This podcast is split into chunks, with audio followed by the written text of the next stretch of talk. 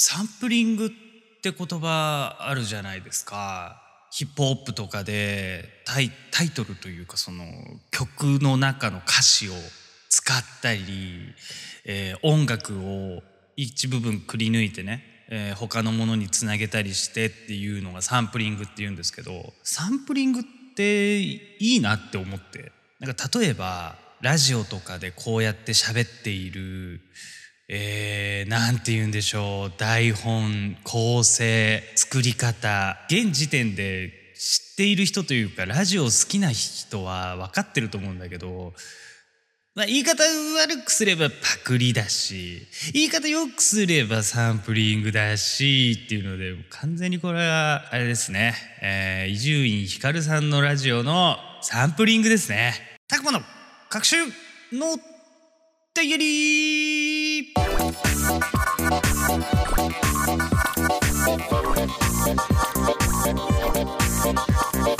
皆さんおはようございます。こんにちは。こんばんは。たくまでございます。この番組は毎週土曜19時配信中ヘンタビ通信のスピンオフ番組でメンバーのリャマと各週交代で配信するソロラジオになっております。配信サイトはアンカー Google ポッドキャスト Apple ポッドキャスト Spotify で配信されていますのでお好みのサイトアプリでお楽しみください。たくまの各週のダイアリーは ノーダイアリーはどんなにくだらないことふと思ってしまったことをしゃべる番組でございます、まあ、言い方っていうのは大事なもんでね。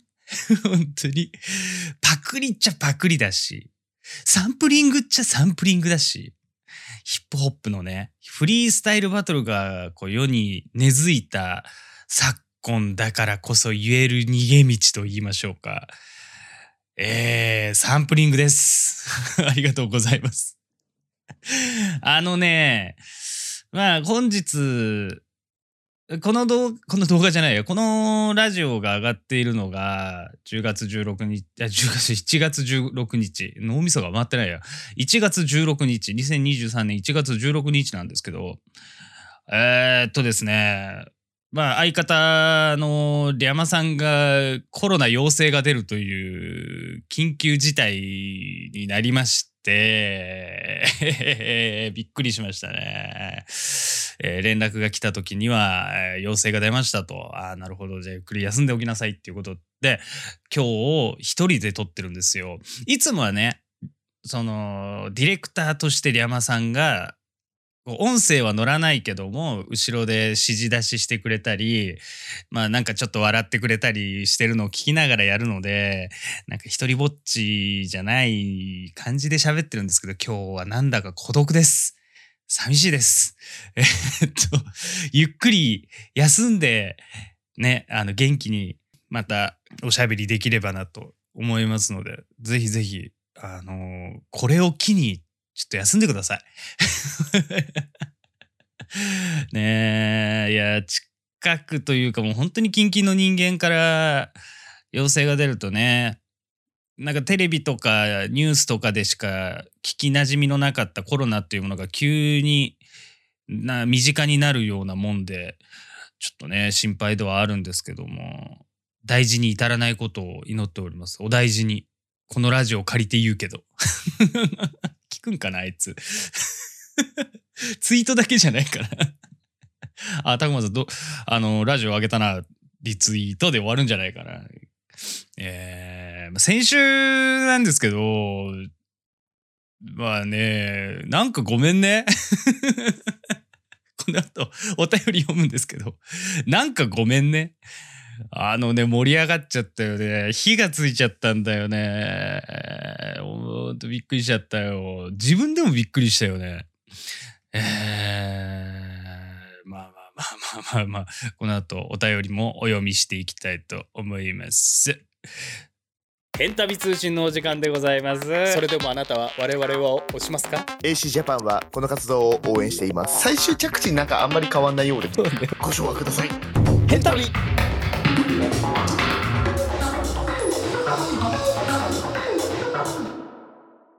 ここからはリスナーから寄せられたお便り読んでいきたいと思うんですけども、えー先週のお話でね、メールいただいているんですよ。にゃんさんからいただいております。ありがとうございます。前回のノーダイアリー、料理の話するのかと思ったら全然料理の話してない。話が途中になってしまった。料理が楽しくなる方法を教えてくれ。いやー、そうだろうね。身長の話が盛り上がっちゃって盛り上がっちゃってね。いや、そう。料理が楽しくなるとか、一人でご飯を食べてる時に、やっぱちょっと寂しかったりするじゃん。だから最近だと、ほら、YouTube とかで動画見ながら、誰かがなんか食べてるのを見ながら食べるっていうライフスタイルというかさ、うん、そういうのが、みんなの中でも、多分世間的にも徐々に定着というか、そういう風にしてる人が多くなっていくと思うんだけど、やっぱね、えー外でご飯食べてますとかさ、そういう時に、とか、一人で料理をしている時とか、いやなんか、楽しくない時ってあるじゃん。やっぱ人とこう、ワイワイ喋りながらは、この料理美味しいね、あの料理美味しいね、とかができて、できてた方が、ね、やっぱ、何杯かご飯が美味しくなるっていうので、まあ、一人でもね、まあ、一人身が長い私でございますから、皆さんにこういう、なんでしょう、えー考え方を提唱して、自炊をもっとより楽しくなったらいいんじゃないか、という、えー提案ですね。ライフスタイルの提案です。えーライフハックです。あのー最近ライフライフハックって聞かない？やばいこ、この話し始めたらまたずれ始めるからやめよう。えーまあまあまあ、ライフハックみたいな、ライフ、えーライフコーディネーターとして、えー皆さんにちょっと提唱していきたいと思うんだけども、料理を楽しくする方法。もうこれ、俺の中で一個なの。料理番組っぽいことを付け加えるなの。例えばよ、なんか、ペペロンチーノ作ります。簡単だよね。ペペロンチーノって、フライパンの上に、えー油乗せて、ニンニク巻いて、ニンニク巻いてとは言わないか。ニンニク乗せて、えー火つけて、油に匂い移してみたいな。やってる時に、例えばよ、ただたださ、何も考えずにポンポンポンって乗せるんじゃなくて、火をつける前のフライパンにニンニクを置くことで、徐々に温度が上がっていくから、えー香りが芳醇にオイルに移ることで美味しいガーリックオイルが作れるんだよって考えながらやんの。これ、本当に楽しくなってくるのよ。騙されたと思ってやってみて。例えば、例えば、なんかレシピ見ながら作ってる時に、あれ、これこうしたら美味しいんじゃないかなって思うことあるでしょ。例えば、なんでしょうね、お醤油を少し入れてみるとかさ、あるじゃない。ちょっとだけお醤油入れたら美味しくなるんじゃないって思うことございません？ごございません？そういう時にね、頭の中で、本当頭の中ででいいの。口な口に出したらもうただそれは、もっと孤独を味わうことになっちゃうから、頭の中だけでいいの。お醤油かけることで、その香ばしさと塩分で味がクッと締まるんですよって考える。そしたらね、こういう、えー段階を踏んで、こういうロジックで、俺は料理を作っている、うん、料理人っぽい、楽しいってなるからやってみて。これが伝えたかったの。これが伝えたかったのに、15分間ずーっと身長の文句しか言ってなかった。どうしようもねえな、マジで。一回それると帰ってこれなくなるんで。迷子になるの。俺のの、あの森の中にね、迷い込んでしまうのよ。おしゃべり森の中に。したらね、いろんな木の実が落ちてるわけ。探してる木の実が落ちてるわけ。探してる木の実じゃない。探してないのに、あらこの木の実美味しそうっていう木の実をね、いっぱい積んじゃうの。結果、本題、本当の道に戻れなくなってって、樹海の中に迷い込んでって、最後、エンディングに行っちゃうの。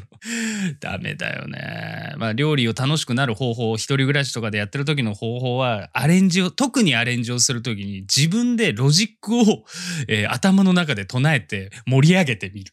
通称、誰に通してるのかわかんないけど、えー命名、孤独のグルメスタイルとでも呼びましょうか。一人でご飯食べてる時もそう。あのー一人で黙々とね、あ、これ美味しいなって食べるんじゃなくて、うわ、こ、このスープ、うんまって思いながら食べるとこするとね、なんか、なおさらうまく感じるんだよ。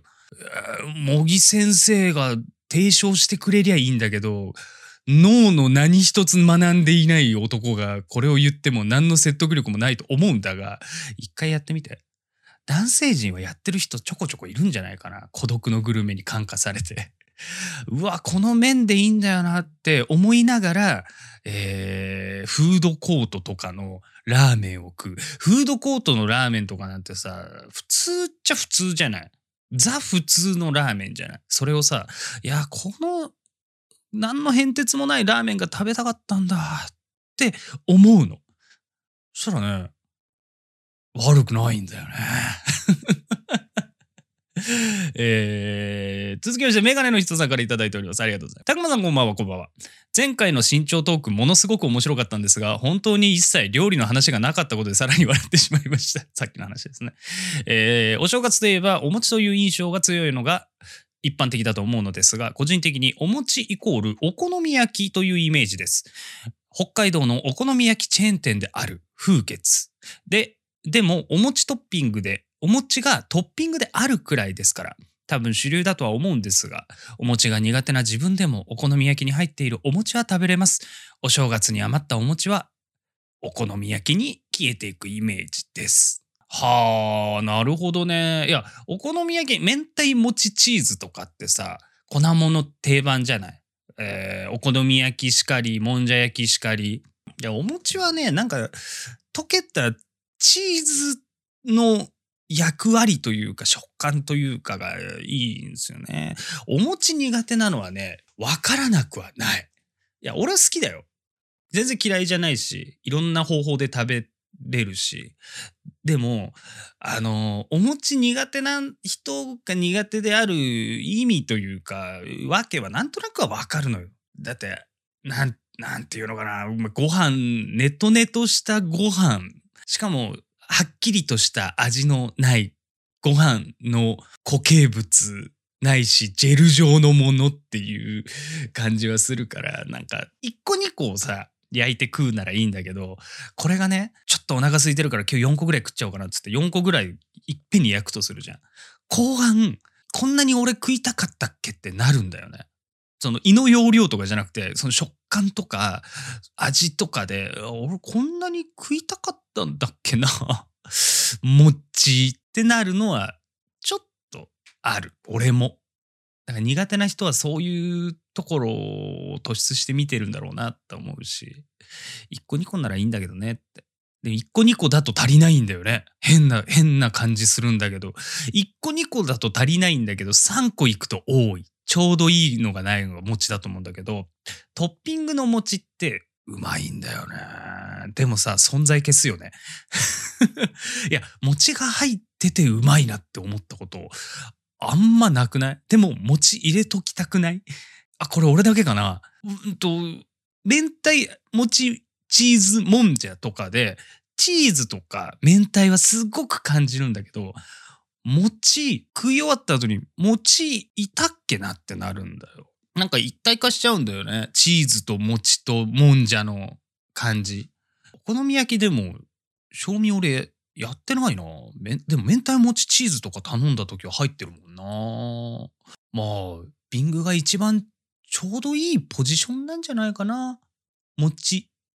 今収録時間40分超えようとしてんだよ変態だね。あの、金貸しならぬエロ貸し違うんだってお前ら分かってねえなマジでご唱和ください。ヘンタビ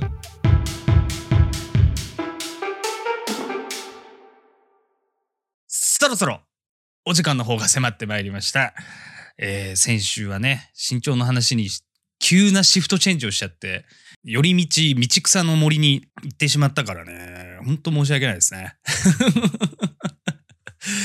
こんな風なことがないように気をつけます。えー番組の投稿方法はアンカーのサイトタクマまたヘンタビリアマ、えーリアマのツイッターに投稿フォーム掲載されておりますのでお気軽に投稿してください。また、えー YouTube チャンネルにて配信中編集したら〇〇が旅立ったチャンネルもぜひチェックしてみてください。チャンネル登録のほどもよろしくお願いいたします。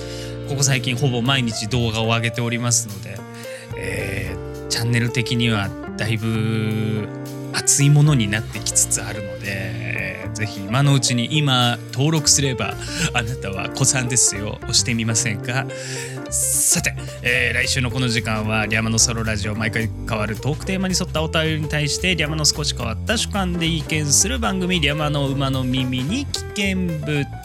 来週のトークテーマが大人の階段登った瞬間ということなので皆さんがねえなんかこれ大人の階段登ったなって、えー思ったことをぜひ、あのーメールしてみてください。ちなみに俺がそうだね大人の階段登った瞬間かピーマンがうまいって感じたことから。